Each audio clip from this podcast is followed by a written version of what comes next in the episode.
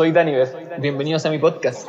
Hola, hola, ¿cómo están todos? Bienvenidos a Dimensión Daniver, el podcast más psicodélico de habla hispana. Estoy muy feliz con los avances del podcast. Hemos entrado nuevamente al ranking de los más escuchados de Chile en Spotify. Así que parece que las animaciones nuevas están funcionando. Estoy más activo, he podido volver a hacer capítulos constantemente. Así que estoy muy feliz con eso. Estoy feliz también con el Patreon, que cada vez más gente se inscribe. Y pasó un milagro. alguien, alguien se suscribió al nivel más alto de Patreon, que para mí era una locura, en verdad lo puse así como casi patrolear. Eh, que son los ángeles guardianes del podcast, así le puse. Eh, estoy muy agradecido que alguien se haya suscrito y le mando un saludo especial a este nuevo Patreon eh, que se llama Franco Capelli. Estoy muy agradecido y todos los, los Patreons de, de, segundo y tercer nivel siempre van a tener un saludo en este podcast en agradecimiento a todo su apoyo. Así que un saludo a Franco Capelli que apoya este podcast en Patreon. Estoy muy contento con eso.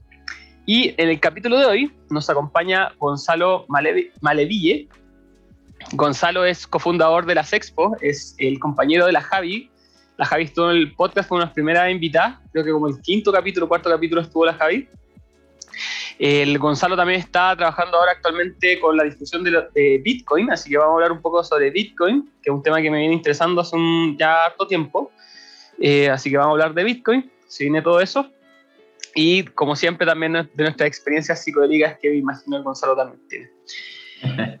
Aquí está Gonzalo, ¿cómo está ahí Gonzalo? Yo muy bien, muchas gracias por haberme invitado. Feliz, estoy feliz acá. buenísimo. Ahí, bueno, estuve cachando que teníamos harto en común. Si estuviste metido con los cabros, ¿te recuerdas? Si te interesa ese tema, así que ahí vamos a ir entrando. Oye, Gonzalo, cuéntame un poco de, cuéntame un poco de ti, cuánto, cuántos años tienes, de dónde eres. Ya, yo tengo 35 años, eh, soy de Santiago, siempre he sido acá y me he dedicado a hacer hartas cosas de chico estuve metido como en el tema de los testigos Jehová, 16 años, así como... ¿Fuiste testigo de Jehová? oh, Brigio. Ahí hay un temazo, ya, bacán. Sí, y de hecho eso como que en cierta manera me, abrió un poco este como lado espiritual, como para poder eh, tratar de buscar un lado espiritual, porque en verdad la religión no te, no te explota tu lado espiritual. Y mm, en búsqueda empecé a caer como en psicodelia, ¿cachai? Después decía, puta, no le encontraba como el sentido de la vida, qué quería hacer, qué quería hacer y me puse, puta, estudié kinesiología cuatro años, después me salí, estudié publicidad, porque andaba buscando como una herramienta para poder desenvolverme. No quería ser parte como del sistema, ¿cachai? Uh -huh. súper injusto tener que estar tanto tiempo trabajando, estudiando, para poder ganar nada y no tener libertad. Andaba, andaba buscando tiempo. Y de ahí caí y me puse a hacer fiestas electrónicas, hace mucho tiempo atrás. Y con el tema de las fiestas electrónicas se abre un mundo, porque la noche conecta a mucha gente.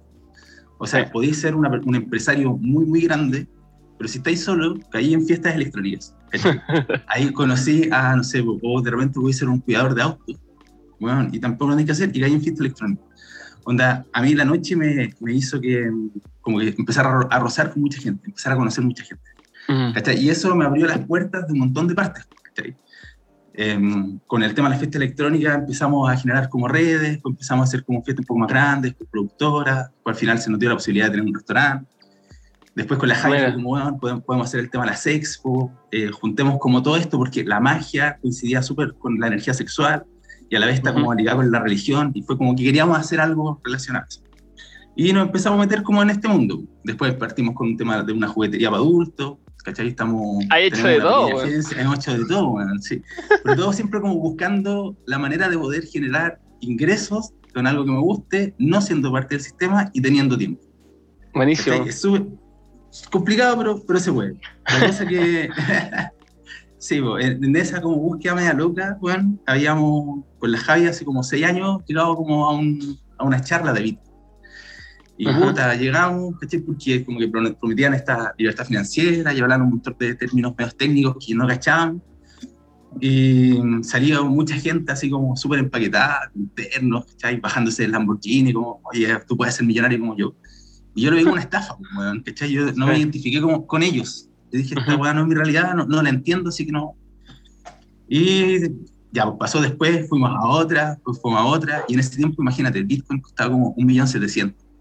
Mm. Nosotros con la Javi fue como, weón, comprémonos un Bitcoin. ya, pues, llegamos a la casa de mi suegro y mi suegro fue como, bueno, ¿cómo se van a comprar un Bitcoin si los van a estafar? Yo conozco al amigo de un amigo que te pasó lo mismo o que perdió la plata.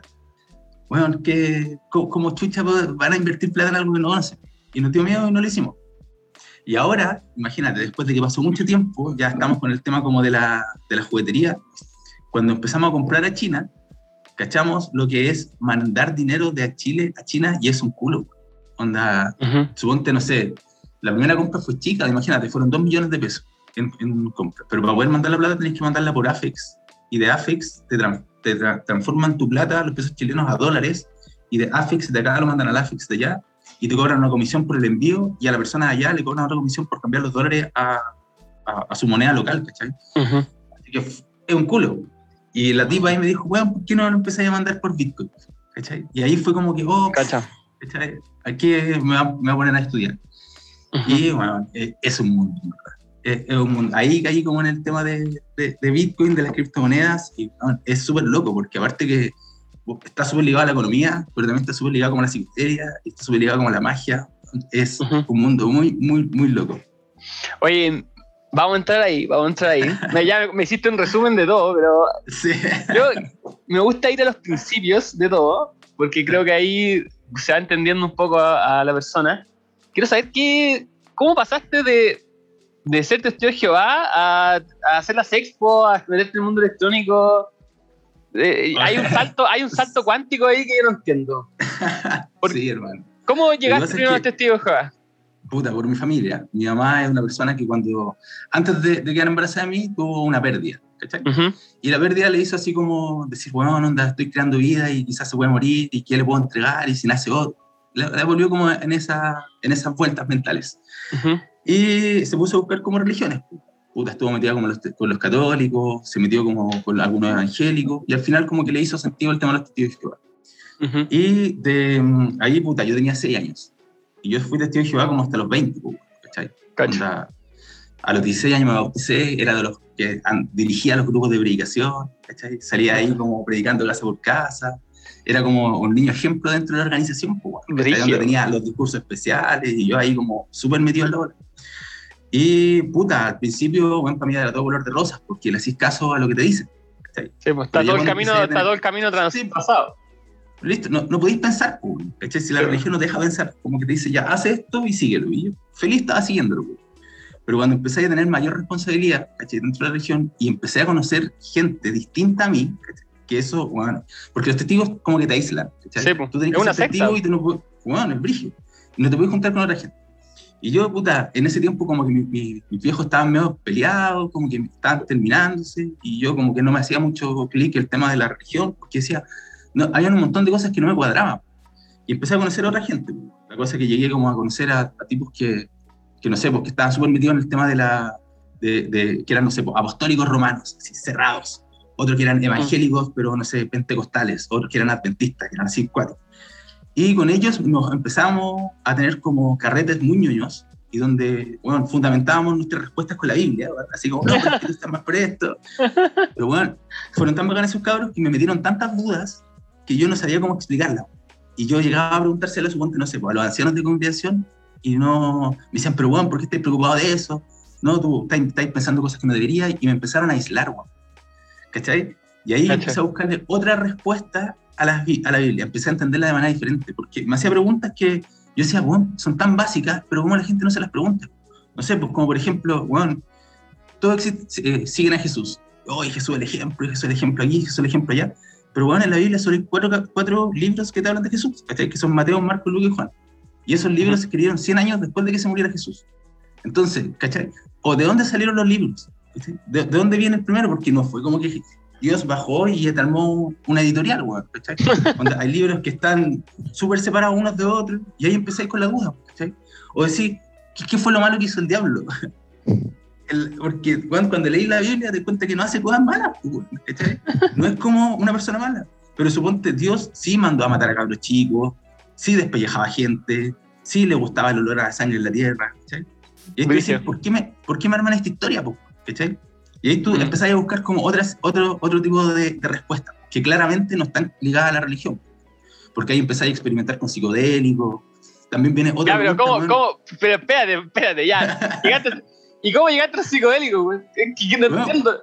Espérate, te empezaron a aislar, porque espérate, los testigos que son una secta, güey, y son cuáticos. Y, y cuando tú te querés salir, te, te, después te ignoran. Hermano, a mí me expulsaron y, Y de hecho yo sé porque, yo sé porque la, la, la familia de mi, de mi compañera Nicole eh, fue testigo de Jehová, su papá sigue siendo testigo de Jehová, y ella con su mamá se salieron de ahí y, y, y cacho cómo funciona. Son súper sectarios, Sí, te aíslan, después te, no te, los como que reniegan, claro, los que reniegan son lo peor. Sí, pues, weón, son como los. ¿Cómo se llama? Los. los ah, como, eh, Tiene un nombre. Así como que. bueno, sí, apóstatas. Apóstatas, Esos eso. Apóstatas, como las personas que conocieron la verdad y la renegaron. Sí. Así te tratan. pues. Y al final no es, no es así, pues, porque empecé a tener dudas, ¿cachai? Onda, dudas súper, súper como concretas. Yo decía, weón, ¿por qué no me puedo relacionar? ¿Por qué yo me voy a salvar y otra persona no? Y quizá, o por qué la persona que está al lado mío que me hacía una conversación, que yo sabía que el weón era bueno para huellar, que yo sabía que andaba cagando sus cosas, ¿cachai? Yo sabía que hacían weá y decía, ¿por qué estos locos se creen mejor que otras personas? Mm. Y empecé con las dudas existenciales de que, puta, ¿por qué, ¿por qué creí en la Biblia de tal manera unas cosas y otras cosas no?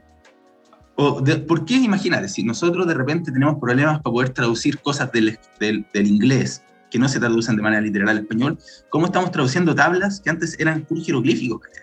Claro. Y estamos teniendo discusiones, no, es que dice ella, no, dice él, no, es que aquí hay una coma, aquí no, no, eso no es así, ¿cachai?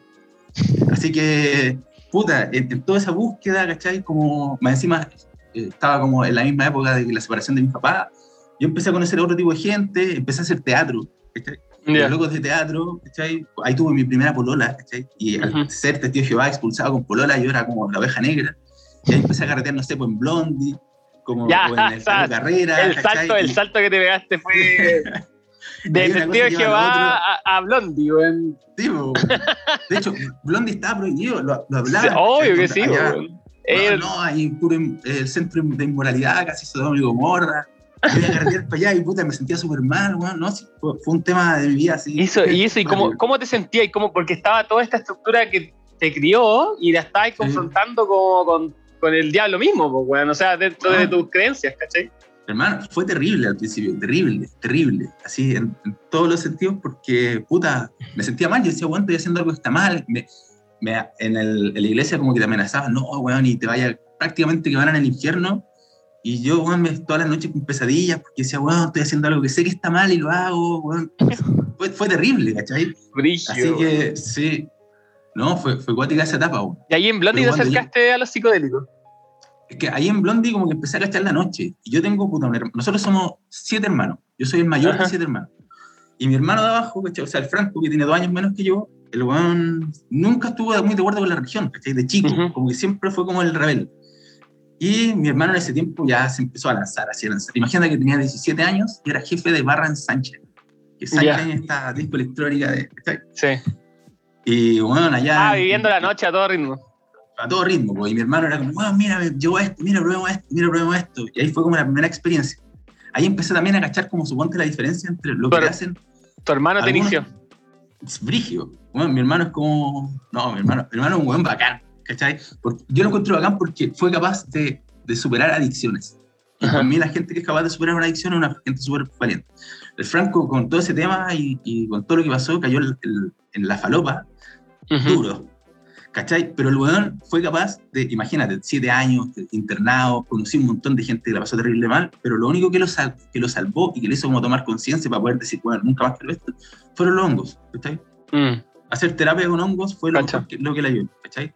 Y ahí también entendís que existen un montón de sustancias, y que la religión y que toda esta, que to- toda esta sociedad te dice, no, todo esto es drogas, no son Claro. sustancias separadas. Y al final, bueno, no es así, ¿cachai? Ujú. Existen diferentes sustancias con... Así que eso, como que nos vamos para todos lados, hermano. Sí, no, dale, dale, no, espera. Quiero saber, ¿cómo fue tu primera droga? O sea, ya pasaste a la Blondie y después te drogaste, o sea, estás comulgando con el diablo. Hermano, ahí estaba, era, era mi partner. me, sentía completamente culpable con todo, pero después como que me sentía bien y bueno, y mi primera experiencia con, con suponte con psicodélicos, porque a mí el tema, no sé, pues, de las drogas como, como, no sé, las drogas adictivas o las que te, en- como que las que te sacan más el ego, suponte como el copete, como la pasta base, la cocaína, para mí nunca me llamó la atención. Como que siempre yo ando buscando otra, otra respuesta, ¿cachai? Suponte, yo cuando chico, una de las cosas que a mí me volaba la cabeza mucho era entender de que vivimos en un mundo que es de tres dimensiones, ¿cachai? Que tiene un, que es todo tridimensional, pero que nuestra mente no es tridimensional, ¿cachai? Nuestra mente es multidimensional. Así que yo decía, si existe un Dios creador que creó todo, también creó las dimensiones. ¿cachai? O sea, yo no puedo imaginar que Dios es un ser concreto como yo o que es algo que se va a aparecer como para que yo lo vea. Puede ser multidimensional y yo no lo voy a ver. Así que el tema de las dimensiones para mí era así como mundo. Y mi hermano llegó un día que había conocido a un amigo y le había pasado una cuestión y que le pasó, y le pasó el LCD. Bueno, hace, te hablo, hace 14, 15 años atrás. Cuando, cuando eran LCD, LCD, no, no las chinas que venden ahora. Sí. Y bueno, fue, fue hermoso. Fue hermoso, como que ahí como que se me abrió una, una, arista que bueno, no, no conocía y bueno, como que entendí todo de una manera tan simple, pero a la vez tan compleja. Por favor, nárrame, nárrame esa situación. ¿Cómo fue esa, güey? Ya. ¿Qué hiciste? ¿Dónde estabas? Estábamos en el Teatro Cospulicán, en una fiesta así como de drum and bass, y había como eh, trance en otra parte. Y de repente mi hermano me dice, weón, cacha, me regalaron esta weá, me tengo unos amigos, toma, te regalo una entera. Y me dice, pero no te la tomé entera porque están demasiado fuertes. Y yo como que ya la partí la mitad, me tomé la mitad, esperé 15 minutos, no me hizo nada, y dije, esta weá no me hizo bueno, me tomé la otra mitad. Clásico. Ay, weón, y fue, no sé, po, imagínate, me lo tomé como a las 2 de la mañana y a las 4 ya no estábamos yendo y no pasaba nada. Y de repente voy caminando así, me miro al espejo y... Ay, te lo tomaste así ya saliendo, así ya, uh. es que me lo tomé a las 2, dije, esta weá me va a hacer efecto en 15 minutos. Y bueno, ya, no, se demoró. pasó una hora y a las 2 horas me hizo efecto y, y puta, me veo en el espejo y se abrió un portal, weón, y ahí como que no sé, como que iba levitando y me senté en un auto este que me iba a llevar para camino a la casa y como que el auto partió y al auto avanzó, pero yo me quedé sentado y bueno, como que me transporté a otra parte. Oh, weón, no, fue, fue extremadamente. Y bueno, yo me decía, bueno, existe algo más, que como que no estaba equivocado, sabía que existía algo más. Así que eso como que, no sé, fue, fue, fue muy loco, pero feliz de la experiencia. Ajá. Y ahí te fuiste, llegaste para la casa y seguí con la cuestión, ¿no? Bueno, llegué para la casa, sí, pues estuve, me, dio, me duró como 12 horas el efecto y después estuve como en esta etapa como de meditativa, ¿cachai? Diciendo así como tratando de entender como una semana completa. y de ahí como fue, dije, esta buena me encanta, ¿cachai? Y ahí estuve como consumiendo harto tiempo para poder ver qué, qué podía hacer, ¿cachai? Como para dónde podía ir, si era real una rara que estaba pasando. Así que sí, bueno, buenísimo. sí, fue, fue, fue súper buena experiencia. Y, mientras empezaste esta exploración psicodélica, ¿qué pasaba con tus creencias religiosas? ¿Cómo... ¿Sabéis qué? Como que les di otra vuelta. Como que logré entenderlas de otra manera. Eh, pasa que la gente que sigue la, la, religión está muy metida como en la parte, como que entiende muy de manera literal. Pero si te das cuenta de que, no sé, tomáis los ejemplos que te dice Jesús o que te salen en la Biblia y los veis como que es una persona dándote ejemplos para tú poder tratar de salir de esta realidad y trascender en un plano, bueno, te encaja de manera perfecta. Así que como que logré entender de dónde venían los ejemplos de los ángeles, logré entender dónde, qué era un paraíso, logré entender que, de que, no sé, que el cielo y el infierno están acá, ¿no? ¿cachai? Es todo una percepción tuya. ¿cachai? Tú podéis controlar y podéis ver si, si, si, queréis vivir en un cielo o en un paraíso o queréis vivir en un infierno. ¿Cachai? También me hizo mucho sentido el tema de la reencarnación, de, de, ¿cachai? De que al final eres una energía y tú elegís dónde nacer para poder ver qué es lo que necesitáis aprender para poder salir adelante. Y que de acuerdo a cierto karma, weón, nací en ciertas circunstancias diferentes. Pero sí, weón, fue, fue, fue súper loco. Yo creo que una persona que jamás ha probado esto no es capaz de entenderlo, porque no existen palabras. Y ahí te das cuenta que las, palabras es una construcción social, pues, que una weá humana. Sí, pues y, están abiertas a interpretación y, y, nunca van a rellenar por completo la percepción. O sea, sí, nunca van a describirlo del todo. Sí, bueno. Oye, y de ahí ya cuando estás en esa, ya cero contacto con, con la gente de, del, ¿El templo, sí? No, ya. De hecho, a mí me expulsaron y cuando te expulsan ya no te hablan. como que te, te, marcan y si te ven en la calle no te pueden saludar. Sí, ¿y tu mamá siguió dentro? Después también se salió. De hecho, yo creo que, que, haberme puesto como un poco más rebelde en ese sentido y haber pues, como dudado de lo que me enseñaban, como que le abrió un poco las puertas a mi familia para que también se saliera.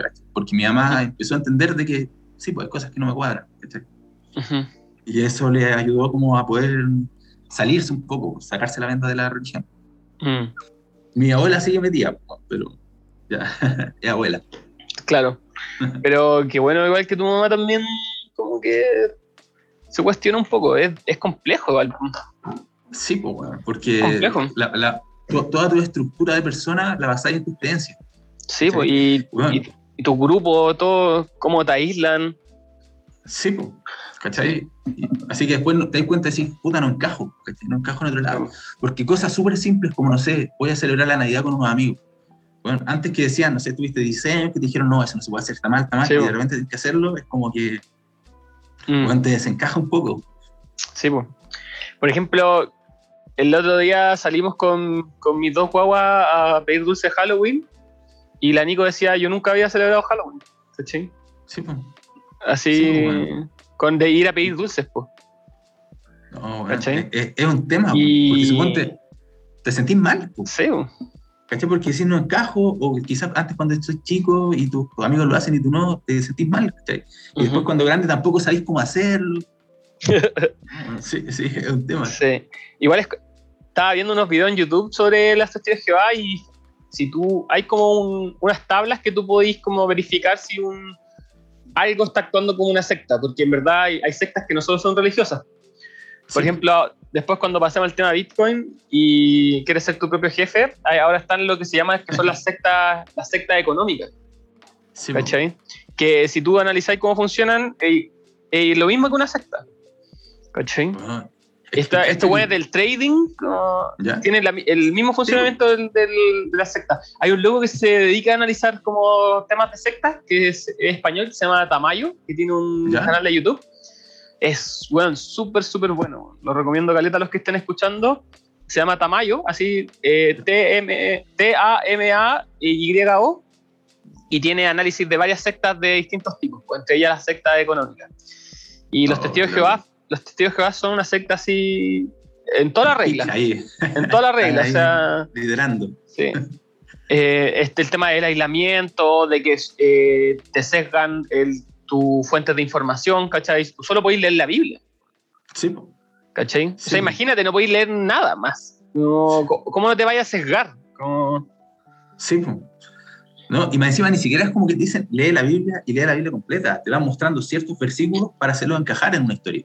Mm, ¿Cachai? Porque cuando tú, si a una persona le dices, lea la Biblia, ninguna persona que haya leído la Biblia de completo a fin y que la haya entendido, a meter en una religión.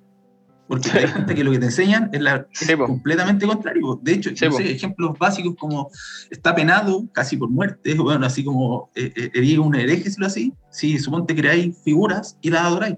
Está penado. En la Biblia te dicen que no podéis crear figuras y adorarlas. Y te entráis Sí, a, un- a una iglesia católica que está llena de figuras. Sí, el hecho, no sé, de, de la, la santificación de algunos papas o que de repente hayan matado a un montón de locos que fueron rebeldes y después los santifican para poder salvar, como cuidar su imagen. Mm. ¿Cachai? Sí, eh, eh, así que es Sí, weón. Sí. Yo hay un, hablando de la Biblia, hay un, hay un video en YouTube que recomiendo Caleta, que a mí me ayudó mucho a como a, a entender, porque yo también me crié en un colegio católico toda la vida. ¿Ya? Y entonces estuve muy, cer- muy cercano a la Biblia y todos estos temas, ir a ir a la iglesia, qué sé yo. Y como que generé una tirria como a todo lo católico y a la Biblia, ¿cachai? Y hay un video que me ayudó mucho como a comprenderla desde otra, desde otra visión, que se llama Análisis Psicológico de la Biblia. Es un video de Jordan Peterson, que es un psicólogo. Hay gente que le tira caleta hate a Jordan Peterson porque es como de derecha en Estados Unidos, en Canadá, en verdad. Eh, pero su visión eh, filosófica y psicológica encuentro que es súper buena, es muy junguiano y tiene un análisis psicológico de la Biblia que lo encuentro así joya, ¿cachai? Como, y va capítulo por capítulo y son caleta de videos, no, todavía no los veo todos, pero lo que a donde he llegado es como súper interesante, súper, súper interesante. Y lo que tú decís, pues, o sea, como que al final la Biblia es nada que ver a lo que plantea como la institución, imagínate, ¿cachai? Como, en- como que al final estas instituciones se aprovechan de este libro, porque este libro es, es interesante, po. o sea, como en este Sí, análisis po. te dice, ¿por qué la historia de la humanidad cambió por este libro? ¿Qué tiene esta weá, cachai? Como que algo Sí, tiene. Y Pero hay- un dato importante que la gente no cacha, es que no, suponte ya, pues la Biblia actualmente, no sé, pues tiene como 61 libritos que van desde, eh, bueno, desde Génesis hasta Revelación. Pero esos son los libros que tenemos ahora. Porque supongo que en el siglo XV sacaron otros libros, que son los libros apócrifos. Y en el siglo como IV sacaron otros libros más, Y los sacaban para poder encajar una historia. Claro, el para relato. que la gente pudiera armarse, armarse como una historia. Porque sí, suponte, si te ponías a leer, no sé, el Antiguo Testamento y el Nuevo Testamento es completamente diferente. Sí, ¿Cachai? Es como que son historias completamente diferentes. Uh -huh. Y cuando te podías entender de dónde salieron estos libritos, ¿cachai? Que la mayoría de estos libritos salieron como de la, de la, de la biblioteca gigante que tenía Alejandro Magno. Y este, uh -huh. Alejandro Magno era un huevón que viajaba por todo el mundo y tenía conocimientos de todo el mundo. Y ahí te das cuenta sí. que quizás todas las historias hablan de lo mismo, ¿cachai? Pero sí. la Biblia trató como de externalizar a un Dios para poder quitarle el poder a la gente. Porque uh -huh. si tú soy consciente de, de, de, de, quién eres tú, si soy consciente de tu entorno bueno, y tenéis como control absoluto de tu cabeza, pasamos a ser seres súper poderosos.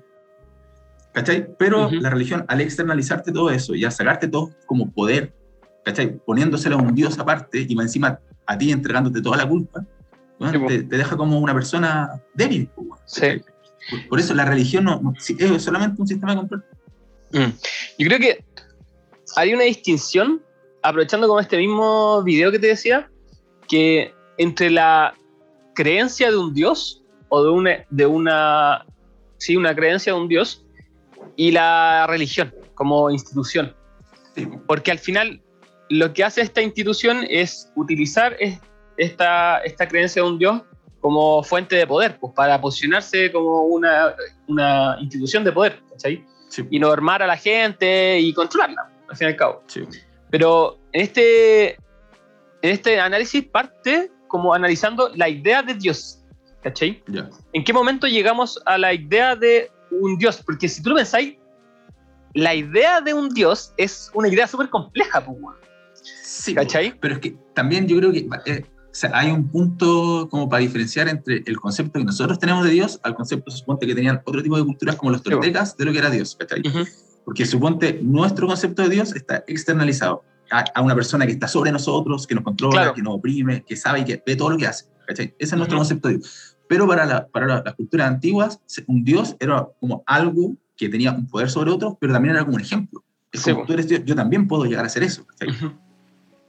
Aquí en este, en este video, como la idea que trata de transmitir este one, es que esta idea al final es una idea unificadora y como ordenadora. Y muestra cómo, cómo los antiguos pueblos, como que la historia de la Biblia y como de la, del Antiguo Testamento y de esos pueblos en ese antiguo, antiguamente, era que cada tribu tenía distintas eh, imágenes que adoraban o distintos dioses. Y cuando tenían conflicto, al final de ese conflicto surgía una imagen unificadora que como que tenía que unificar. Al final es, es un relato, ¿cachai? Es una historia que unifica ese, esos pueblos para que se ordenen, ¿cachai? Entonces va mostrando el valor que tiene este relato unificador al, para los pueblos, porque sin ese relato unificador hay más caos, pues hay más guerra, hay más rencilla. Entonces, ahí muestra cómo los pueblos antiguos se fueron como atacando unos con otros y fueron surgiendo nuevas como imágenes unificadoras, hasta que llegan como estos dioses únicos, como, porque está la, la poli, politeísmo y este llega el monoteísmo. Eh, entonces, uno de los ejemplos que a mí me, más me llama la atención que da este tipo eh, es que en la Biblia muestra que cuando como los pueblos siguen a esta idea de Dios y se rigen por ella, hay orden, hay estabilidad. En cambio, cuando, cuando un, un jefe un, un, jefe político reniega de ese Dios y él se cree Dios en la tierra, ya la cagamos. ¿Cachai? En el sentido que al final tiene que haber algo que esté sobre el poder humano, porque si es que alguien concentra todo el poder humano y no hay nadie sobre él, ya sea un rey, un dictador, ¿cachai? Eh, va, va, a ser una atrocidad. ¿Por qué? Porque el ser humano no, no es capaz de sostener tanto poder. Entonces siempre ese humano tiene que rendirle cuentas a alguien. alguien. Mm. ¿Cachai? Y ese, y ese alguien es una idea. Es una idea que, te, que llegamos todos en conjunto para poder eh, como sostenernos como sociedad. Eh, bueno, puta, sí, yo lo estoy explicando así, lógico. muy al peo, pero eh, espero que se entienda. Si no, vayan a ese capítulo, que es el primero del análisis psicológico de la Biblia, que es la idea de Dios. Y, bueno, y, y da los ejemplos de la, de, la, de las grandes dictaduras. ¿Cachai? Sí, es verdad, es, suena súper lógico. Es, es, ¿Qué pasa cuando abandonamos la idea de Dios? ¿Cachai? Como... Sí, de que alguien te controla. Pero es que sí, yo creo que tam- también va en quién tenga el poder, porque suponte decir, una persona que no tiene cero control de sus emociones, cero control de, de saber Ujú. comunicarse, cero control del mismo, y le entregan un control para poder controlar a otra gente, la persona se va a oprimir. Y eso genera, Sí. o sea, va a oprimir. Eso generalmente pasa con los dictadores. Ujú. Cualquier persona que esté mal de la cabeza no va a poder ser un buen líder ni un buen jefe, ¿cachai? Porque Claro. oprime. Sí. Él so- solo repite lo que le enseñaron a él. Sí. Y si pero igual- miedo, ahí como que me pregunto eh, si es que a- es que depende, yo creo que todo el, poder, el- todo el poder corrompe a todo el mundo, o sea, como podéis ser el ser humano más bacán, pero Sí, depende de la cantidad de poder que aguantí, yo creo que te corromper. Es como el, es como el Señor de los Anillos, ¿cachai? El sí.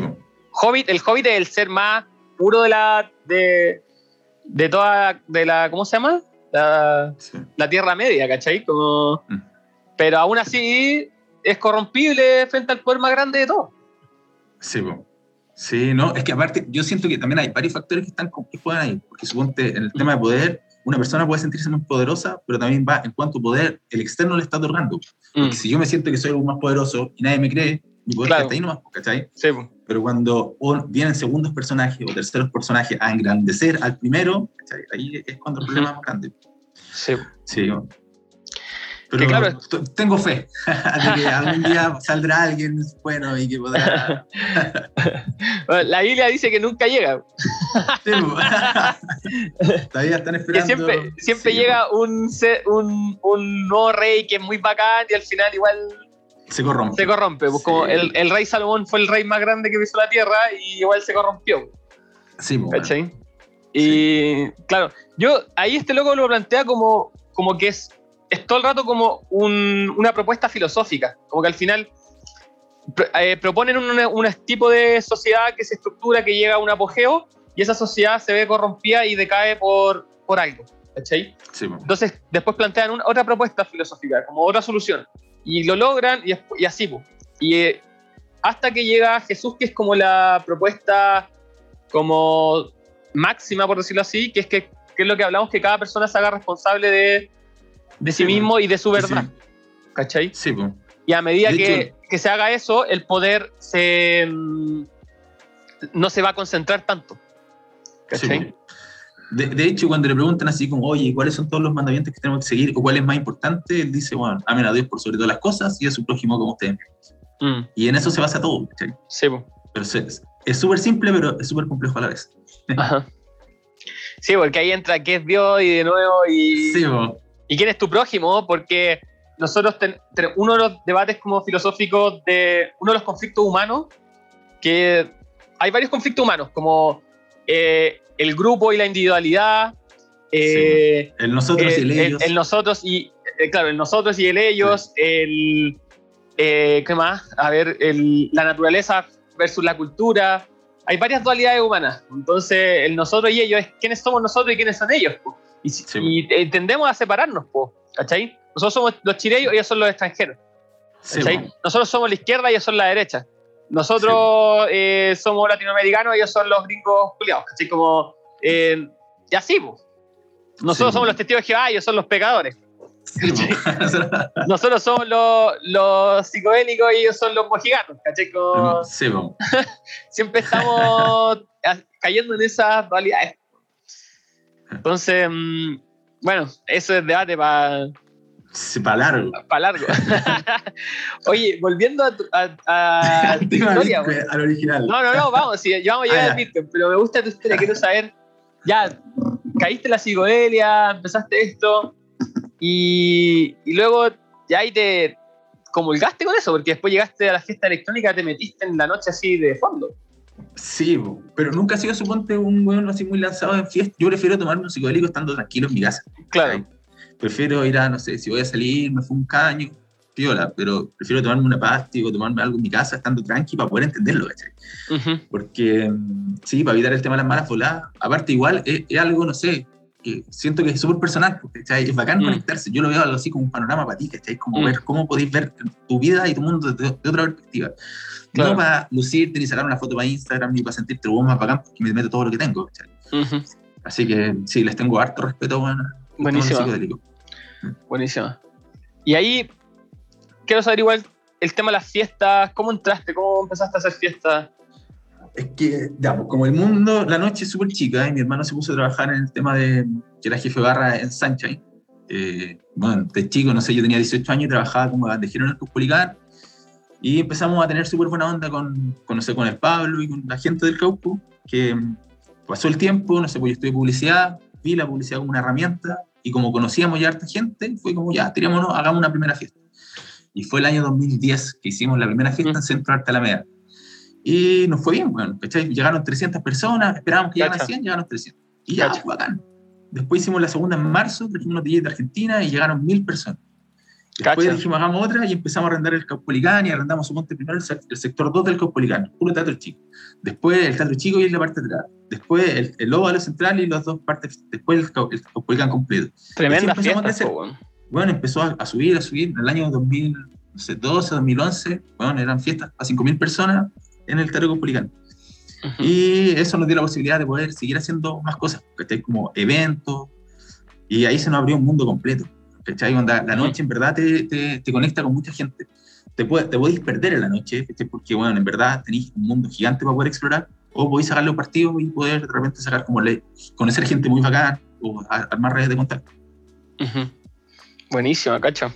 Crecieron así, pero de una. Sí, bueno, fue, fue un golpe. Es que aparte que yo creo que está, estaba como, em, se dieron como las condiciones sociales, económicas y políticas en Chile mm. para poder como explotar este tipo de música. Porque en ese tiempo la electrónica no era muy popular. Estaba, pues, empezando, era como la onda del dubstep, ¿cachai? Mm. Como que había un grupo de gente que, que bailaba electrónica o que carreteaba con música electrónica que era muy ABC1, pero había un nicho gigante que era como gente como nosotros, que era más punk, más reventada, más como, no sé, carretera, más... Eh, bueno, que no encajaba con el perfil de la música electrónica normal, y que era un montón de gente grande y nosotros como que tratamos de juntar a ese tipo de gente. Bueno. De hecho, bueno, la fiesta sí fue, fue Punch, se llamaba. Punch. Me suena, weón. Creo que hasta, creo que carreteé una vez ahí, weón. Bueno, las fiestas Punch fueron súper conocidas, hermano. Sí. Como que sí. nos ganamos un par de premios internacionales por fiestas como de disidencia.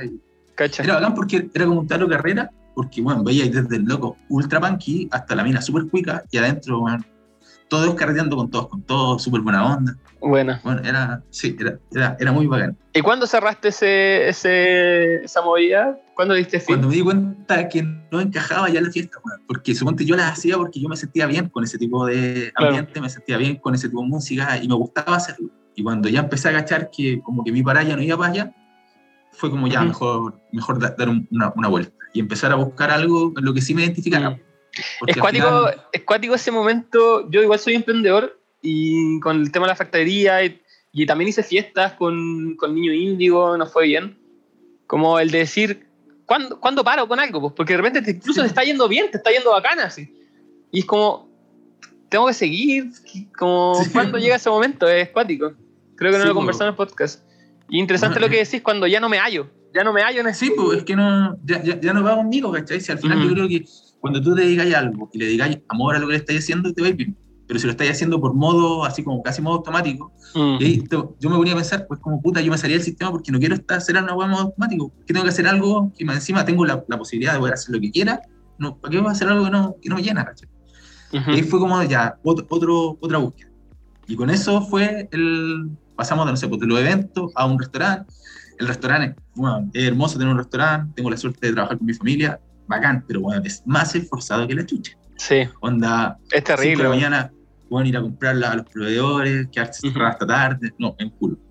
Y de ahí, del, del, resto, fue cuando con la Javi fue como, bueno, hagamos la sexo. Como que la gente está entendiendo más como que, que la sexualidad no es solo sexo, como que ya no es tan vergonzoso hablar de juguetes, o falta de repente darle otra mirada a la sexualidad, porque los eventos que habían de sexualidad eran muy así como plumas, porno, porno y ginecología. Ese era el evento de sexualidad, ¿cachai? Pero bueno, faltaba algo más como llevar a los jóvenes, como mostrar tendencia o de repente opciones de poder llevar como tu vida sexual, o de repente ligarlos también a la psicodelia o a la magia. Porque, bueno, onda, mm. hay que tomar en cuenta que un orgasmo es tu golpe de energía más fuerte que puede producir tu, tu cuerpo, ¿cachai? Mm. Y toda la energía es capaz de ser eh, dirigida. Así que igual se le puede dar como un enfoque diferente y por eso ahí fue como ya, partamos con el tema de la, de la sexo. Y con el tema de la sexualidad, como que también se nos abrió nuestro mundo, ¿cachai? Porque acá. Chile también estaba en relativamente en pañales, ¿cachai? Como que Mm. no había muchos eventos relacionados con eso. Has sido súper innovador, pues. Has tenido visión, weón. Como que Weón, eh, has no- llegado no justo al momento arriesgado. indicado, sí, y has regado. Sí. Sí, yo, yo creo que, bueno, es perder el miedo. Lo que pasa es que, imagínate, yo tenía 16 años, mi papá era ingeniero civil, bueno, le iba a la raja, la raja, nosotros en colegios privados, ¿cachai? Súper buena pasada económico, y a los 16 años mi papá dejó abandonar a mi mamá, así se fue de un día para otro, como, bueno, me echaron de la pega, los 20 años que llevaba trabajando como gerente de McDonald's, me los carreteé y me fui a viajar al mundo con otras minas, debo como 15 millones de pesos en el banco, nos van a embargar y me voy. Bueno, los dejo así. Conche tu madre. A la mierda, weón. Y mi mamá dijo, ya no importa, tengo un par de joyas, las vendemos, nos arreglamos como podemos para ver las joyas y mi papá se había llevado todo. Conche tu madre, nada. Weón, no, se embargaron la camioneta para el pico. Y Papá eso fue a los issues. 16 años. Sí, weón, sí, Weón. weón. Hay, un- hay un Twitter que es como colección de historias de papá. Weón, ¿cuál más peor que la otra, weón? Weón, no, sí, mal. Pero yo le veo el lado positivo de que, imagínate, a los 16 años perdiste todo, todo, ¿cachai? Y Mm. aún así, como con, con el apoyo de mi familia, con el amor de mi vieja y con todo, salimos adelante y nos fue mucho mejor. Sin mi Mm. papá, ¿cachai? Claro. Después mi papá volvió y ahora ya hay buena onda, tengo buen trato con él, pero bueno, esa etapa de su vida como que no- nos dejó abandonados y yo como que sentí que perdí todo. Así que arriesgarme ahora cuando soy grande y decir, ah, puedo perder, total, bueno, sé que jamás voy a estar peor que antes. Porque si antes Claro. no pude parar, ¿por qué no voy a parar ahora? Sí, weón. Siempre vaya a caer parado, no. Sí, bueno, ya pasé lo peor, sé que lo peor Sí. ya pasó. Buenísimo. Así que eso, eso me da como la posibilidad de poder arriesgarme a hacer ciertas cosas. Mm. Así Tremendo no, ímpetu, weón, hermano. Trem- Tremendo ímpetu, genial. Lo encuentro demasiado bacán tu historia, weón. Como haber estado ahí, perderlo todo, ser testigo de Jehová y ahora tener la Sexpo, que es como. La Sexpo es, es- Yo creo que es como el encuentro de sexualidad más grande de Chile, weón. Bueno, fue, sí, pues, esa era nuestra meta, ser el más grande de Chile, y el, el último que hicimos fue el más grande que se ha hecho. Hay otros que son súper buenos, ¿cachai? como los chicos de FAE, que hacen un trabajo genial, pero nosotros queríamos darle una vuelta un poco más como masiva, Ujú. ¿cachai?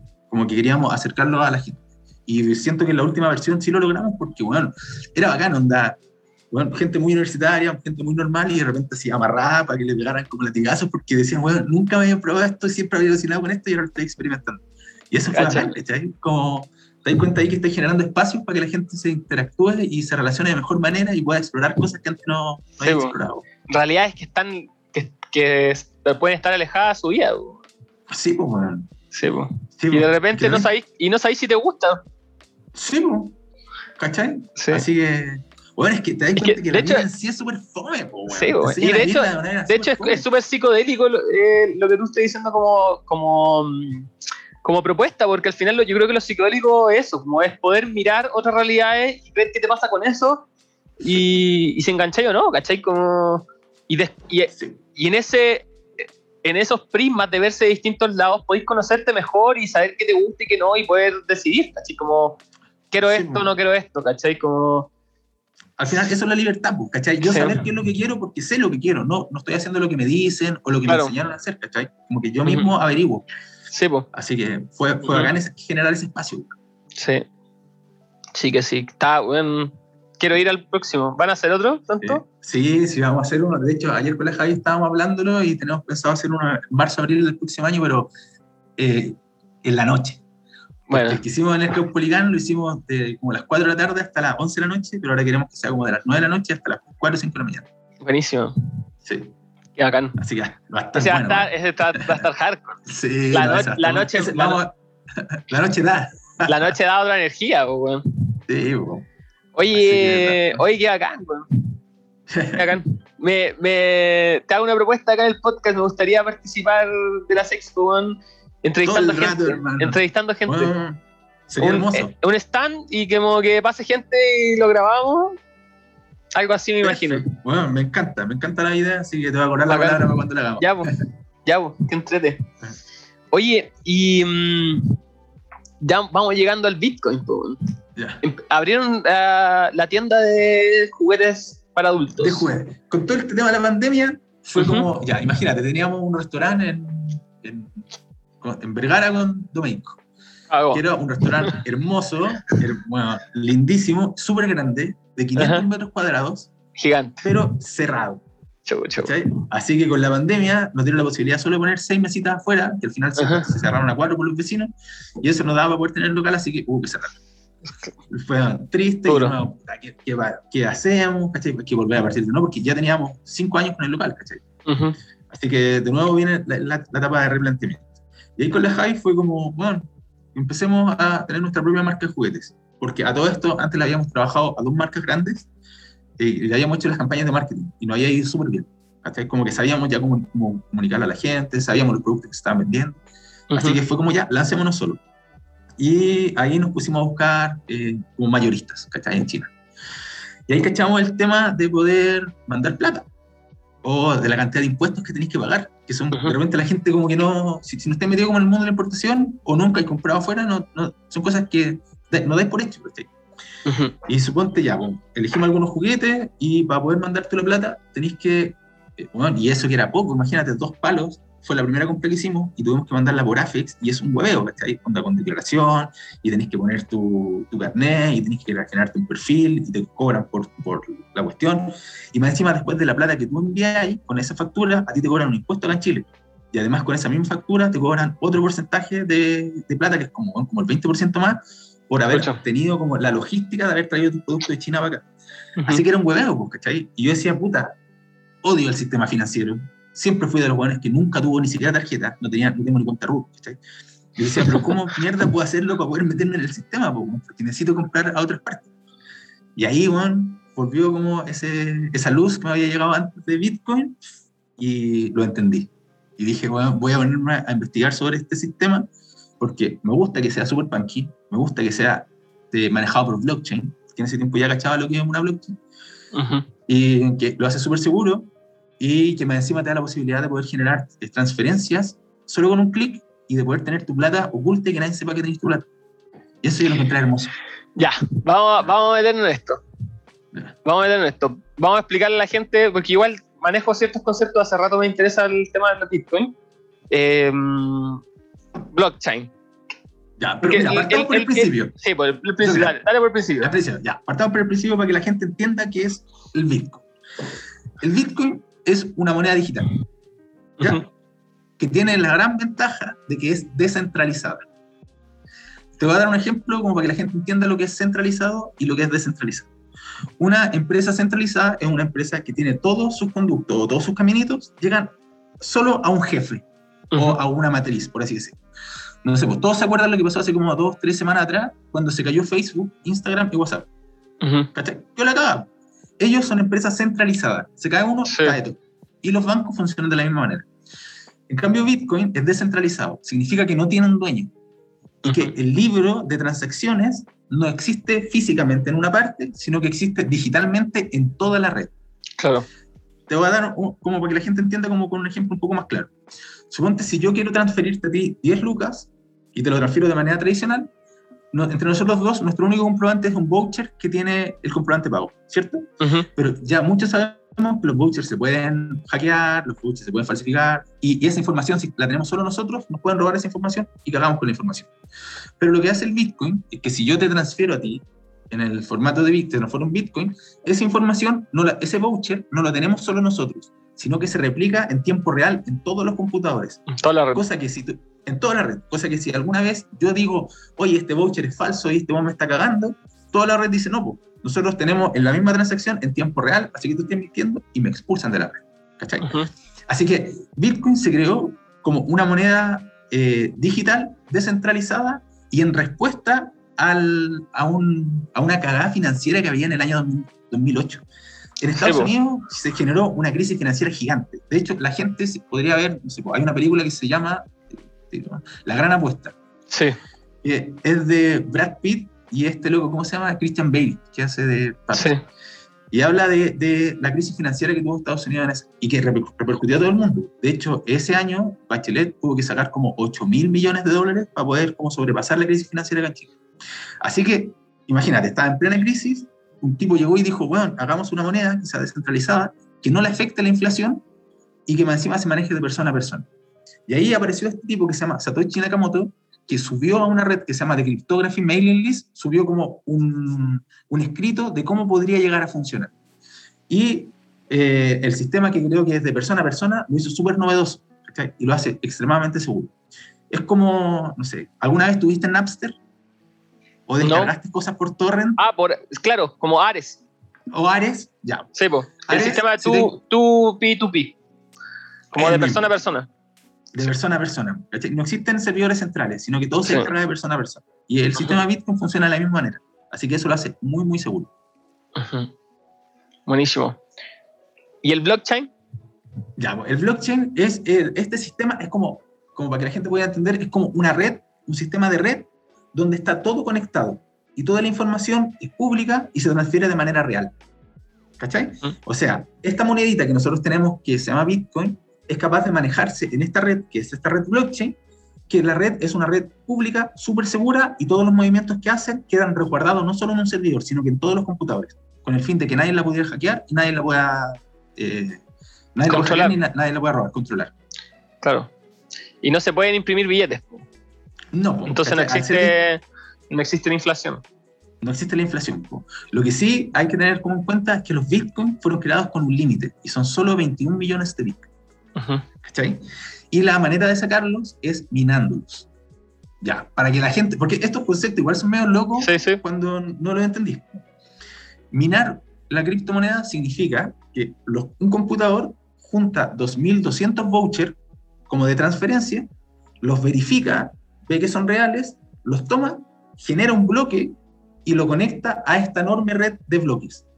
Cuando lo conecta a la enorme red de bloques, todos los computadores que son parte de la red verifican que lo que él hizo es correcto, que no hay una estafa por medio, se genera una copia a todos los computadores y la misma red libera 6,25 bitcoin, que se los paga a las personas que los minaron.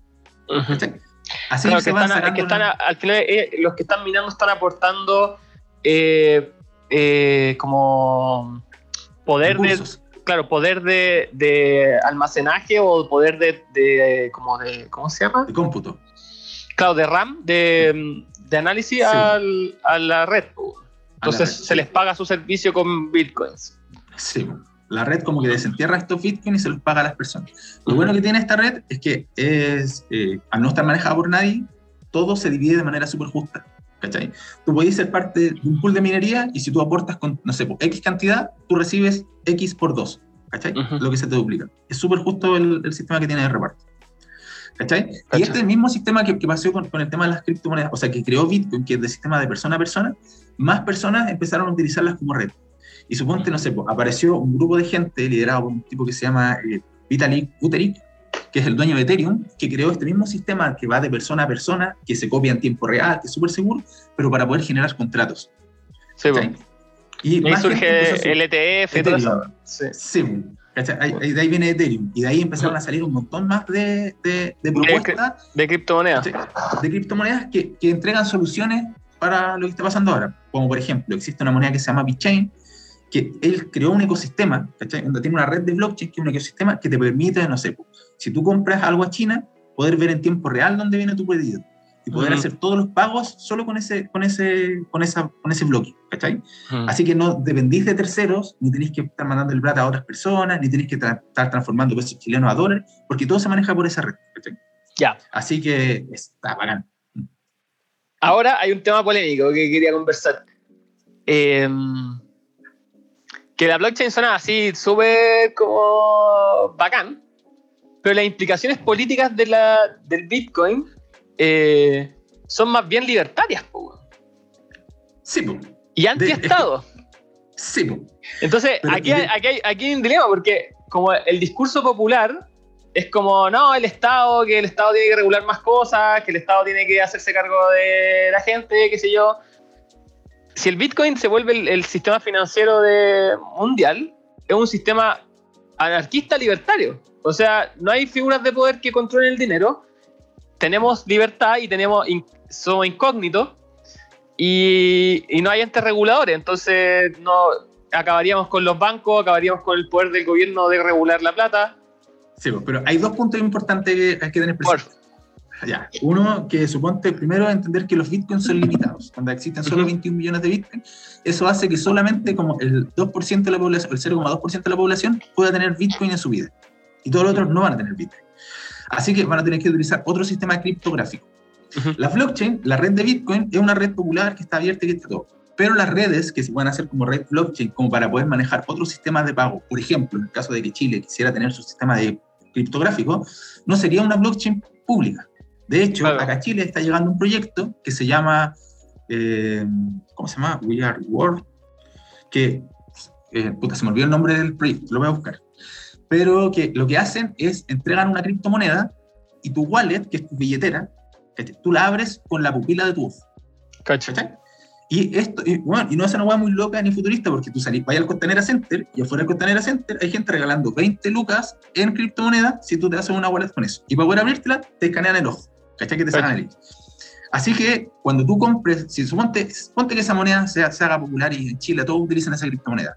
Bueno, las personas, el dueño de este blockchain, porque es un blockchain no Sí. público, ¿cachai? Es privado, Sí, po. sabe exactamente qué está comprando cada persona, dónde está, por dónde va caminando, porque, bueno, con tu ojo así todo, ¿cachai? Sí, po. Y ahí también viene, viene la cuestión de que mucha gente empezó a reclamar, World Vision se llama, World Vision. Ujú. Y hay mucha gente que empezó a reclamar porque decía, oye, pero es que mis datos, mis datos. Pero bueno, al momento de tener un teléfono, tú ya entregaste todos tus datos, ¿cachai? Sí, po. Es como, estamos en una etapa, bueno, y eso te lleva a otro punto, que es mucho más loco aún, de que imagínate, toda esta weá que creó Facebook. No es que Facebook, ahora su, su holding de empresa Meta. se llama Meta. Ya, porque está creando un metaverso. Sí. Y eso, de repente, la gente como que no lo entiende porque, bueno, es súper abstracto. Pero imagínate, cada, cier- cada vez que cambia la velocidad de Internet, cambia nuestra velocidad de conexión y nuestra velocidad de comunicación. Sí. Estamos en 1G, bueno, la gente puede llamar por teléfono. Con 2G pueden mandar SMS. Con 3G pueden mandar mensajes multimedia. Con 4G ya voy a hacer videollamadas en tiempo real. Con 5G vaya a poder hacer realidad aumentada. ¿Qué significa esto? Dentro del holding de Face de, Meta hay una cuestión que se llama como, eh, ¿cómo se llama? Oracle, Ora- tiene un, eh, Onasius, puta, se me fue el nombre, pero eh, con Oriclus, que es una empresa de Meta que se encarga de realidad aumentada. Y están jugando con eh, los lentes de Facebook. Cosa que, suponte, tú, en vez de, de ir a postearle a una persona, ahora decir, oh, voy a postearle a Juanito Pérez, que lo echo de menos, bueno, te ponéis los Te lentes juntáis con él. y vais en este metaverso y te juntáis con él. Sí, y esa weá es muy loca, weón, porque es muy Matrix, ¿cachai? Sí, po. Onda, de aquí a 20 años, toda la gente, bueno, ya ni siquiera va a tener que hacer vida social, va a tener que estar en una cápsula con unos lentes y vaya a hacer tu vida con lentes. Sí. Espérate, y yo le voy a agregar una weá, una weá más loca. Con lo que tú decís del 5G que aumenta la velocidad de comunicación y de conexión. Hay una serie que es de un anime que es de los creadores de SAO, que SAO hablan de lo mismo, de conectarte en un juego con lo de realidad, realidad aumentada y te conectas en un juego. Que hay otro anime que no es tan conocido de ellos, que plantean algo más loco, que yo sé que en algún punto va a ser real, que es que cuando estés conectado, el tiempo pase de distinta manera a, a la vida real. Entonces, que, un, que tú, un minuto de conexión sean, por ejemplo, ocho horas de juego. ¿A qué voy con esto? Es que si es que nosotros en el futuro que somos creadores de cosas y trabajamos en esa realidad virtual, tú vayas a poder trabajar ocho horas de realidad virtual y vaya a, vaya a salir y vaya a tener toda- todo tu día por delante para que hagáis lo que queráis. Pero es que mira, yo creo que ahí también va el tema espérate. Porque- moral, pues. Espérate, espérate, porque el, nosotros que consumimos psicodélicos sabemos que el tiempo es relativo cuando está en Sí, esos po. estados alterados de conciencia. bueno. Se podría revisar el tiempo eh, en base a la velocidad de información que tú puedes transar. Tu cerebro funciona a otra, puede funcionar a otra velocidad. Entonces, si tú estás conectado y podéis, como cuando soñáis, ¿cachai? Sí. Te metí y estuviste ocho horas trabajando, haciendo informes, ta, ta, ta, porque tu información ahí estaba pasando mucho más rápido. Sí. Y de repente te desconectaste y hiciste tu tesis en, un, en, un- en una hora, weón, en 15 minutos. ¿Cachai? Es muy loco. Weón, es que, no sé, a, a mí igual como que me, me vuela la cabeza saber que, porque de, de ahora en adelante, ¿qué, qué te hace humano? ¿Cachai? Porque imagínate, weón, te vaya a conectar toda esa información. No- Nosotros somos un grupo de conex- o sea, un grupo de neuronas eh, que anda como a 8 mil millones de, eh, tra- transfiere como 8 mil millones de bits por segundo, Ujú. y eso, como que eso alberga nuestra conciencia, quiénes somos, cómo pensamos y todo.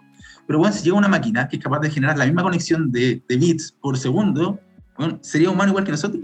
nosotros o nosotros podríamos respaldar nuestra conciencia ahí. O imagínate, Claro. weón, después, no sé, pues en este metaverso se muere tu abuela, pero bueno, el recuerdo de tu abuela te queda en el metaverso y tú todos los días te a poner los lentes y a jugar con ella, ¿cachai? Sí, pues, Black Mirror. Sí, pues, weón, es muy loco. Eh, es muy loco. ¿Viste el, hay una serie que se llama Al- Alter Carbone? No, no lo he visto, weón. Eh, me lo recomendado. es muy buena, la tercera persona que me lo recomienda. Es muy buena, sobre todo la primera temporada, la segunda ya es chaya, pero la primera plantea muchos dilemas éticos sobre el futuro distópico que nos plantea, por ejemplo, eso, eh, que es copiar nuestra conciencia en, un- en una batería y después usar cuerpos sintéticos, po. pero tú tras- traspasáis tu conciencia a otro cuerpo, ¿cachai? Y, ¿Y qué implicaría, por ejemplo, tener cuerpos sintéticos que puedan vivir eterno, ¿cachai? Transfiriendo tu conciencia constantemente. Y empieza a explicar todos los dilemas que implicaría eso si es que, por ejemplo, se sigue viviendo una ciudad demasiado, una, una, una sociedad demasiado jerárquica y hay gente que concentra mucho poder y que ya son eternos, ¿cachai? Que viven miles de años, tienen el poder de tener cuerpos perfectos que resisten el calor, las balas y las distopías que eso generaría, pues, bueno, abusos de poder, ¿cachai? Y, bueno, como lo plantea la serie es, es brutal. ¿Cachai? Y eso es muy real. Sí. Eso es lo peor, que es muy real ahora. Y surge un grupo anárquico que bu- bu- busca hackear estas pilas y crear un virus que la elimine para que la, la humanidad vuelva a ser mortal nuevamente, ¿cachai? Mm, Eh, porque la mortalidad nos, nos, al final lo que plantea es que la mortalidad es lo que nos hace humanos, ¿cachai? mm. Eh, pero es interesante esa pregunta, ¿cachai? Como que en, en ese- en esos puntos, ¿qué, ¿qué nos hace humanos? Y en ese Sí, sentido, yo a veces, yo de repente tomo postura eh, como más radical y decir, weón, de repente el- nuestro ser humano está sobrevalorado, weón, y somos un eslabón más en la evolución y a lo mejor el siguiente paso son los seres sintéticos, weón. Sí. ¿Cachai? Porque yo digo, bueno, si el universo es tan vasto y tan gigante y el cuerpo humano de carne y hueso, ¿cachai? No nos da para ir a explorar el universo y necesitamos ser seres sintéticos, weón, para poder ir a explorar el universo, yo estoy dispuesto a eso. ¿Cachai? Porque, weón, podríamos explorar el universo, weón. ¡Qué chucha! ¿Cachai? Como...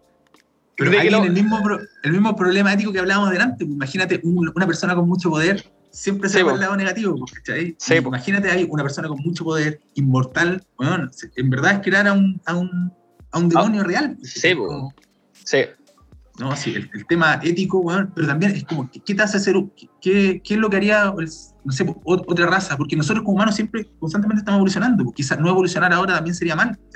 claro. No podríamos quedarnos quietos y decir, ya ahora solo meditemos y... No, es que aparte, es que el ser humano, ¿por qué lo, por qué lo hace? Porque puede, pues, weón. ¿Cachai? Si hay, pues, Sí. si se puede, pues. Entonces, veamos qué pasa, ¿cachai? Si somos seres curiosos.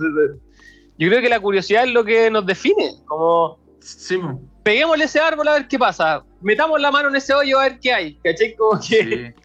Yo creo que lo, que lo que hace falta como para que, para que esto fuera perfecto es como que la espiritualidad del humano fuera avanzando al mismo nivel que la tecnología. Claro, ¿Cachai? Como que si la- la- el autoconocimiento o ¿no? ser mejores personas, ¿cachai? Que te enseñaran a poder entenderte mejor tú, para poder relacionarte mejor Claro. con la gente, bueno, sería perfecto, ¿cachai? Porque en eso estamos muy al debe. En tecnología vamos Sí. full, pero a nivel como de conciencia y como de espiritualidad humana estamos muy al debe. Mm. Sí, yo creo que claro, para que, para que no nos vayamos a la cresta, tiene que haber ese equilibrio entre los dilemas éticos y como la tecnología. Sí. Y yo creo que, bueno, el, el hecho de poder descentralizar esta, esta tecnología, el, el a- la- hacer fuentes abiertas, por ejemplo, que yo creo que se está dando. Eh, cada vez más las empresas tienden a trabajar con fuentes abiertas. ¿Qué es fuente abierta? Es que cualquiera puede tomar la tecnología que ellos tienen y mejorarla. ¿Cachai? Eh, Sí, bueno, de, de hecho, imagínate, así como, solo para que la gente cache, a nivel de datos, Bitcoin el año pasado movió más plata que todo lo que movió México, Holanda, bueno. Suecia bueno, y Rusia, sí. ¿cachai? O sea, es gigante. Sí. El, el tema del metaverso, ahí había escuchado eh, que hay que hacer la guerra a Facebook, porque meta, el- los metaversos ojalá sean descentralizados y de código abierto y que todos podamos participar y que no haya un poder centralizado, ¿cachai? Sí, Entonces, ¿qué pasa si Facebook eh, tiene el metaverso más popular y nuestra realidad y nuestra vida empieza a ser cada vez más, más importante ese metaverso que nuestra propia realidad? Vamos a estar eh, todos influenciados por la información que ellos quieren que mostremos, como las redes sociales. En Instagram estamos eh, recibiendo todo el rato lo que ellos quieren mostrarnos, ¿cachai? Eh, al menos que seamos conscientes y vamos a dirigirnos como voluntariamente a la información que nosotros queremos ver. Eh, entonces, ¿quién está detrás del metaverso de Facebook? Están todas las grandes compañías, todas las grandes Sí, marcas, porque obviamente hecho- saben que va a ser grito y plata esa wea. Sí, pues, de hecho, ayer Nike anunció que ya tenía edificios en el metaverso de, de Facebook. Bueno, Snoop Dogg compró hectáreas para poder construirse mansiones en un metaverso, ¿cachai? Cosa que tú te vas a poner los lentes, ir a caminar y decir, ah, mira, bueno, la mansión, este es Snoop Dogg. Bueno, Es una weá irreal. Imagínate, estáis pagando cuántos millones para poder comprar un terreno virtual. Sí. Esto, si, no sé, weón, si lo hubieran hablado hace 50 años atrás, la gente hubiera creído que está loca. Pero Sí, pues. es una realidad ahora. No, y viene, o sea, yo estaba pensando en empezar a invertir en algún metaverso porque es el nuevo Bitcoin, pues, o sea, con una nueva oportunidad de negocio. Sí, es, como, es como encontrar un continente nuevo y te dan la oportunidad de comprar el continente. Y a Bueno, Lucas, eso es de- a Lucas, si compras una sí, hectárea a. Lucas, ya, pues dame Sí, 20 weón. hectáreas, pues, weón, ¿cachai? Porque en algún barato, momento weón. esa hectárea va a valer mil millones de pesos, ¿cachai? Sí, hermano, mira, si te- so- solo como para que la gente entienda que Bitcoin no es la única criptomoneda, existen miles de criptomonedas. Y dentro de las criptomonedas hay unas que son ecosistemas completos. ¿Cachai? Ujú. Suponte, Ada Cardano es un ecosistema completo, o sea, perfectamente podría transformarse en un metaverso. Solana es un, es un, un ecosistema completo, ¿cachai? Que también se le asocian ciertos paraches, que son como otras blockchains que se le asocian, así que podría perfectamente formar otro metaverso. ¿Cachai? Así que existen un montón de cosas. Por ejemplo, así como, a- a- a- como dato, no sé, pues si tú hubieras comprado una moneda de Solana a principio de año, hubiera costado 1.29 dólares, una moneda. Y hoy día vale 250 dólares. O sea, subió un 2000%. ¿cachai? Y actualmente estas monedas como, no sé, o de Cardano, está casi en 2 dólares. El próximo año, eh, por lo menos, hermano, va a subir a 200, 300 dólares. ¿Cachai? Así que sí, estamos como en una etapa perfecta para poder eh, invertir en lo que es criptotecnología, porque esto no lo va a parar nadie. ¿cachai? La evolución va para allá. Sí, pues. Así que sí, es Y- buena idea como Y el tema, desde- el tema, y hay un tema que no me acuerdo cómo se llama, que es como un, es un tópico, por decirlo así, como un dilema que se presenta siempre, que es la tecnología aumenta. Nosotros no podemos ver las repercusiones de la tecnología hasta que ya- eso ya está ocurriendo. Sí. ¿cachai? Y, y solo podéis frenar la tecnología antes de que ella agarre vuelo, para que esas repercusiones no ocurran, pero no podéis frenar el avance tecnológico, Sí, ¿cachai? Porque si no, se para todo. sí. Eh, entonces, se viene, o sea, hay que, y hay que adaptarse. Sí, pues, bueno, es, es lo mismo que pasó cuando, ah, no sé, pues, pasamos de utilizar los billetes a utilizar la tarjeta. Sí. Un montón de gente no confiaba, es que no. Siempre hay resistencia, sí, siempre hay resistencia a lo nuevo. Yo recomiendo tirarse el piquero lo más rápido posible porque aprovecháis de, de, de ganar Ah, es- terrenitos, ¿cachai? Sí, y aparte que mira, la gente yo creo que el mayor miedo que tiene con el tema Bitcoin es que lo que se hizo súper popular era como a esa empresa que decía, oye, trae a dos amigos más y seamos, ahora seamos Claro. independientes y tengamos como una libertad financiera. Pero Bitcoin Ujú. no es eso, bueno. es tener una billetera, que bueno, es bajar una aplicación a tu teléfono como Binance y tener ahí tus monedas. No tenéis que entregarle el control a nadie, no tenéis que pasársela a nadie, no, tenéis, no, hay- no existen intermediarios. Tú tenías el control completo de tus monedas, tú ves qué es lo que compras, qué es lo que guardas, y teniéndolo, tú podéis ver cómo invertirlo. Y bueno, onda, ahora hay cosas que son súper, súper convenientes para poder invertir. Porque, por ejemplo, en el tema de las criptomonedas no se pagan impuestos. ¿Cachai? La, Ujú. la inflación no existe, sino que se llama deflación, que es que van subiendo los precios. Y actualmente, imagínate que un Bitcoin vale como 63 mil dólares actualmente, pero estamos en velocidad 4G. Y todos estos ecosistemas son para velocidad 5G. Por lo tanto, cuando suba a 5G, Sí, po. esto va a subir por lo menos en un 10, en un 20, en un 50%. Se estima Sí. que el año 2035 un Bitcoin va a costar un millón de dólares. Cacha. ¿Cachai? Así que, bueno, es súper buena oportunidad empezar a juntar ahora, es ser parte de, los- de los pools de minería. Onda, un Bitcoin te permite extraer más Bitcoin, ¿cachai? Funciona Sí, igual que el petróleo. Yo Ujú. saco petróleo y el petróleo lo transformo en gasolina para poder seguir sacando más petróleo. Y el Bitcoin pasa Ujú. lo mismo. Yo tengo Bitcoin, lo meto para poder sacar Bitcoin y lo transformo en más Bitcoin. Ujú. ¿Cachai? Así que es una súper buena oportunidad que hay un montón de gente que de repente está perdiendo por miedo, Mm. por haber escuchado la historia de un amigo de un amigo o por directamente no leer. Claro, y lo otro es que lo otro es que la gente que se pone a hacer trading, que es como comprar y Esa es vender. Otra cosa aparte. Sí, esa Sí. otra weá. Y yo les digo a la gente que si quiere aprender trading, el, no existen fórmulas de trading. El trading es apuesta. Y, Sí. y no te vayas a forrar con trading. Se los digo a todos, a todos, weón. No se van a forrar con trading. Sí, ha- hay, hay un porcentaje muy chico de la población que, Sí. que, que le a ir bien y son las que toman mayores riesgos. Y los Claro, y es, es como, bueno, hay gente que le gana al casino, sí. ¿Cuántos son? Po, Uno en un millón, ¿cachai? Como, sí. pero sí se puede, pero sí, el largo plazo de Bitcoin, el, el- el ahorrar en Bitcoin, es una gran, es una gran apuesta. A largo No, plazo es- siempre van a subir. Siempre, o sea, todos los años desde que existe ha subido. Imagínate que a principio de año costaba 22 millones de pesos y- llegó a costar bueno, 50 millones de pesos. ¿Cachai? O sea, el, el crecimiento ha sido gigante. El año pasado costaba 11 millones, el año pasado costó 7 millones. O sea, el crecimiento sí o sí es largo. Pero la gente sí, pues lo confunde con el tema del trading y el trading es comprar y vender. ¿cachai? Estar pues. metido ahí. Igual es, es, es como bonito mirarlo desde afuera cuando tú entendí el trading, porque el trading está vivo. Es una pelea constante. Tú te das cuenta ahí que la economía está viva. Que es una pelea No. constante de, de toros con osos. ¿cachai? Gente Ujú. que está comprando y gente que está vendiendo. Y eso genera un movimiento. Y tú podías analizar la curva de, de Mm. movimiento.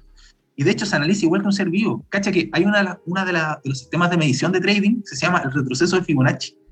Porque Sí, de acuerdo donde rebota la cosita, tú veis cuánto más va a crecer o cuánto va, va a retroceder, pero de acuerdo al retroceso Fibonacci. Es como si fuera una flor, ¿cachai? Es Claro. como si fuera un, un ser vivo. Sí, pues en ese sentido, a mí me gusta la geometría. Todos los sistemas tienden a Fibonacci. Sí. Sí, pero volviendo al tema eh, práctico, ¿cómo lo cómo veía aquí el futuro de Bitcoin en Chile? Con, con esta cuestión que me decís que viene. O sea, a, a nivel económico, para la gente que tenga Bitcoin va a ser muy lucrativo. Para la gente que pueda acumular Bitcoin ahora va a ser súper, súper lucrativo porque el Bitcoin, como digo, es limitado y el Bitcoin, el protocolo que tiene y su sistema de blockchain es capaz de poder transformarlo en cualquier otra criptomoneda. Ujú. Lo bacán que tiene el Bitcoin para nosotros es que se maneja contra el dólar. ¿cachai? Así que si yo tengo Bitcoin, lo vendo por dólares y los dólares más encima también son caros, así que también yo los puedo ganar, eh, me puedo dejar como esa ganancia. Así que a nivel como económico es súper bueno. A nivel ético y moral me da miedo. Sí, pues, bueno. Me da miedo, weón, porque el tema de los mundos, siento que nos estamos desconectando demasiado de quiénes somos nosotros. Que Mm. al final, no sé, creo que somos personas que deberían estar en este mundo para poder tratar de sacarle el sentido a la vida, weón, de saber quién soy yo, qué es lo que hago aquí, hacerme consciente, weón. Porque no Sí. sé, el otro día estaba leyendo un, un- un artículo que hablaba de que, sí, nuestro cerebro, no sé, pues, de los 8 mil millones como de bits que analiza por segundo, nosotros somos capaces solo de retener 2000. O sea, es un porcentaje ínfimo de información que nosotros somos capaces de retener. Y es porque estamos súper ciegos, porque no estamos conscientes de quiénes somos ni qué, qué hay a nuestro alrededor. Y ahora, más encima, metiéndole este otro estímulo externo de, bueno, más me voy a escapar de mí. ¿cachai? Así que Mm. siento, no sé, que estamos en un proceso, en un, en un proceso como de involución. Mm. Así que de, de incertidumbre, así que no sabría cómo tomarlo. ¿cachai? Como que estoy ahí No como, sé, me yo- asusta, pero me gusta. Claro, yo, yo como te decía, de repente tomo estas visiones más como radicales, o sea, como, bueno, podemos hacerlo, ¿por qué no? ¿Cachai? ¿Y qué va a pasar? Como, es una locura. suponte, en Y China, aparte que- bueno, imagínate, en China ¿Mm? ya existen sistemas de evaluación para personas. Onda, si tú pagáis tus cuentas al día, tenías un mejor puntaje. Sí, pues eso es Si tú no terrible. pagáis, tenías un peor puntaje. Sí. Y al tener mejor puntaje significa que tenías el agua más caliente, Sí. Point, una wea así se llama. Weón, Sésamo ¿cachai? Point o Sésamo. es, es brígido. Imagínate todo eso pasar Sí. aquí. O que después, weón, que la gente, no sé, ponte que por a veces motivo, puta, quizás estoy tocando un tema que a la gente le moleste un poco, pero no sé, salga alguien como Cast de presidente. Weón, imagínate todo el miedo que tiene y toda la represión que va a querer hacer. Por Sí. lo tanto, si él llegase a impulsar algún tipo de criptomoneda, obviamente va a ser un tipo de criptomoneda controlado, vamos a estar súper escuchados, súper controlados. Sí. Sí, es un tema, ¿cachai? un Es que por eso, por eso es importante que estas, estas tecnologías se mantengan descentralizadas, ¿cachai? Como es lo que hablábamos de la Biblia, es el poder, ¿cachai? El Sí, poder, el poder tiene que descentralizarse porque cuando se concentra, queda la caga, ¿cachai? Sí. Y yo creo que una, una, una, un dilema que podemos solucionar humano es, tiene, es, ese es con la tecnología y con las inteligencias artificiales que no las hemos metido, ¿cachai? Sí. Yo siempre digo, a- a- de repente discuto con la Nico, mi pareja, como estos temas, porque ella es como más naturista, ¿no? Le tienen tirre a toda la tecnología. Y es como, loco, de repente el dilema humano, simplemente el dilema del poder humano, no podemos solucionarlo nosotros. Y sería muy humilde de nosotros crear una inteligencia artificial descentralizada, eh, eh, ¿cómo se llama? Independiente, que de repente decida por nosotros, güey. A lo mejor nosotros Sí. no sabemos qué es lo mejor para nosotros mismos, ¿cachai? Todo el rato. No, sí, te encuentro razón con eso. nuestro, ego, nuestro ego nos ciega. Sí, pues, güey. se, nos, se nos olvida que somos parte de un sistema. ¿cachai? Si, si fuéramos como las hormigas, las hormigas son parte de un sistema y todas ellas en conjunto lo ven por, por, por su organización en general. Sí. Nosotros, en cambio, somos individualistas. La veo por mí, no la veo por la humanidad. ¿cachai? Y yo creo que Sí. habernos olvidado de que somos parte de un sistema, como que nosotros nos pueden Sí, contar. Y quizás como tú decís, bueno, una inteligencia artificial puede recordarnos eso. Sí, pues. eh, sí. Indicarnos el camino correcto, porque a lo mejor nosotros como, eh, y lo, me refiero a, a organización política, la política es una mierda y todos lo sabemos. Y entonces, de repente la solución no está en los políticos, no está en, en la gente. De repente es, un, es un, dilema tecnológico y necesitamos un ente organizador que sepa mejor que nosotros lo que nosotros necesitamos por datos, ¿cachai? Sí. Por ejemplo, y lo llevo a nivel individual. Ahora hay todo este tema de los relojes inteligentes que te dicen como, oye, ahí estado muy quieto, camina. ¿Cachai? Sí. El reloj sabe mejor, sabe mejor que tú lo que tú necesitas. Oye, toma agua sí. porque estás deshidratado. ¿Cachai? Entonces, sí. ¿por qué? ¿Pero por qué lo sabes? Por datos, porque está analizando tus datos, tu respiración, tu ritmo cardíaco, tu temperatura, etc. Entonces, ¿qué pasa si nosotros tenemos, podemos capturar la mayor cantidad de datos de la población, ¿cachai? De comportamiento, de... Y, y esta entidad, y, de, y económico, y de plata y todo, sepa dónde repartir la plata y, y dónde pueda estar una buena solución, ¿cachai? Y ah, se encargue de esas decisiones, ¿cachai?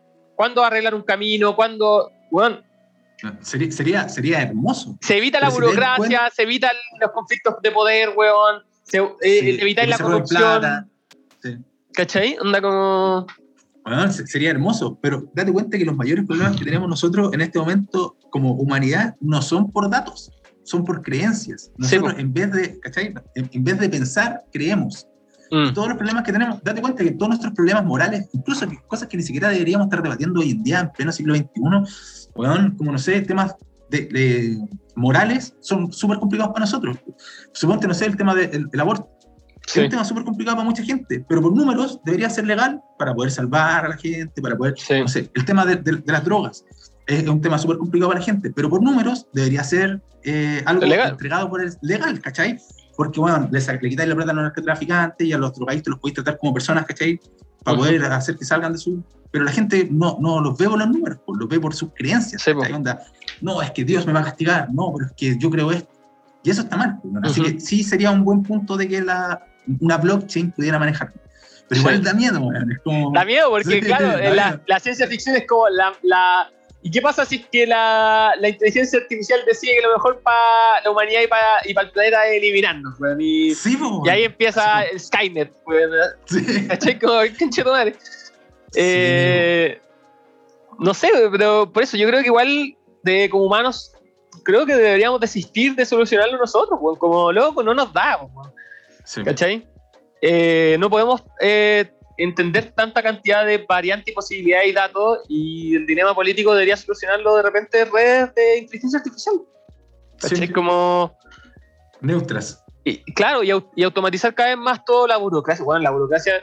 Yo en ese sentido yo soy anti-Estado, ¿cachai? Como, weón, el Estado es una entidad burocrática corrupta de mierda que, que está mal, ¿cachai? Y obviamente, por otro lado, en, en, a mí me pasa con la política, llegando a este tema, que claro, la derecha, weón, en temas morales, una me carga, pues, weón, son, weón, el tema del aborto, sí. la homosexualidad, ¿cachai? Por eso la voto más de izquierda, pero la izquierda a mí me carga entregarle más poder al Estado, porque yo desconfío totalmente sí, del Estado, pues, bueno, ¿cachai? Sí, bueno. Entonces, es que como faltan, que chucha. Faltan... Sí, pues, ¿para dónde me voy? Es que, ¿Sí? bueno, yo creo que llevar la política a izquierda o derecha todavía es una Es una. Es arcaica, sí. Porque tiene, tiene que ser como las cosas morales, porque, por ejemplo, no sé, pues, veía al presidente de, de um, Brasil, ultraderecha, pero bueno, súper cuadrado, ¿cachai? Como que no, anti-gay, anti-aborto, anti anti-droga, sí, bueno. anti-educación sexual pero hay suponte a Perú, que es loco de super izquierda, pero también súper cuadrado, anti-gay, anti-aborto, anti-todo. Por mm. eso, como que las políticas no deberían ser de izquierda o derecha, deberían ser como sí. temas morales, y los temas morales sí. deberían ser basados en números, no en creencias. Claro. Mm. ¿Cachai? No, y, imagínate que... Y debería la, separarse como la, la, organización de, de esas cosas morales. Mm. Sí, pues, no deberían tomar... Sí, uno puede creer lo que uno quiera, pero lo que yo creo no debería afectar lo que cree la persona al lado. Mm. ¿Cachai? Las creencias son libres, pero mi, mis creencias no pueden afectar a la gente yo creo que hay que inventar un político, o sea, un político, un partido político transhumanista que busque sí. abol abolir el Estado, darle libertad al ser humano de, de actuar eh, a nivel personal como quieran, ¿cachai? Mientras no infrinjan la ley, ¿cachai? Y no hagan daño a otras personas y abolir el Estado y volverlo una entidad tecnológica del Estado, que sea todo sí. digital, weón, y, y, acompañado también de educación, de mucha educación para que la gente pueda utilizarlo, ¿cachai? Que nadie se quede atrás y a, a, bueno, llevar a eso, ¿cachai? Como a la discusión no creo que va tanto por otras weas y como empezar a, a, hacer un estado tecnológico que funcione, ¿cachai? Que sea sí. expedito, rápido. Y con ese tiempo y con esos recursos que te ahorráis, proteger a la naturaleza, proteger weón, la cultura, ¿cachai? Indígena, no sé, pues, porque tampoco avanzar tecnológico significa renegar del pasado. Sí, pues. ¿Cachai? Eh, sí, falta, falta debería ir creando, o sea, debería ir creciendo la, la tecnología sí, en conjunto a, a, como la espiritualidad, la conciencia de las personas. Sí, sí. Así que eso sería, sería, sería hermoso. Mm. Oye, creo que estamos perfect ya con, sí. con todo lo conversamos, conversamos caleta, caleta de temas. Sí. Ya llevamos como una hora y media. Eh, para ir cerrando. Pero igual. sí, vamos a seguir, esto, esto va a seguir. Eh, pero quería consultarte una recomendación. Siempre a todos los invitados les pregunto recomendación, algo que quiera recomendar a la gente para leer, ver, escuchar, lo que tú quieras. Algo que hayáis visto hace poco, un libro, un documental.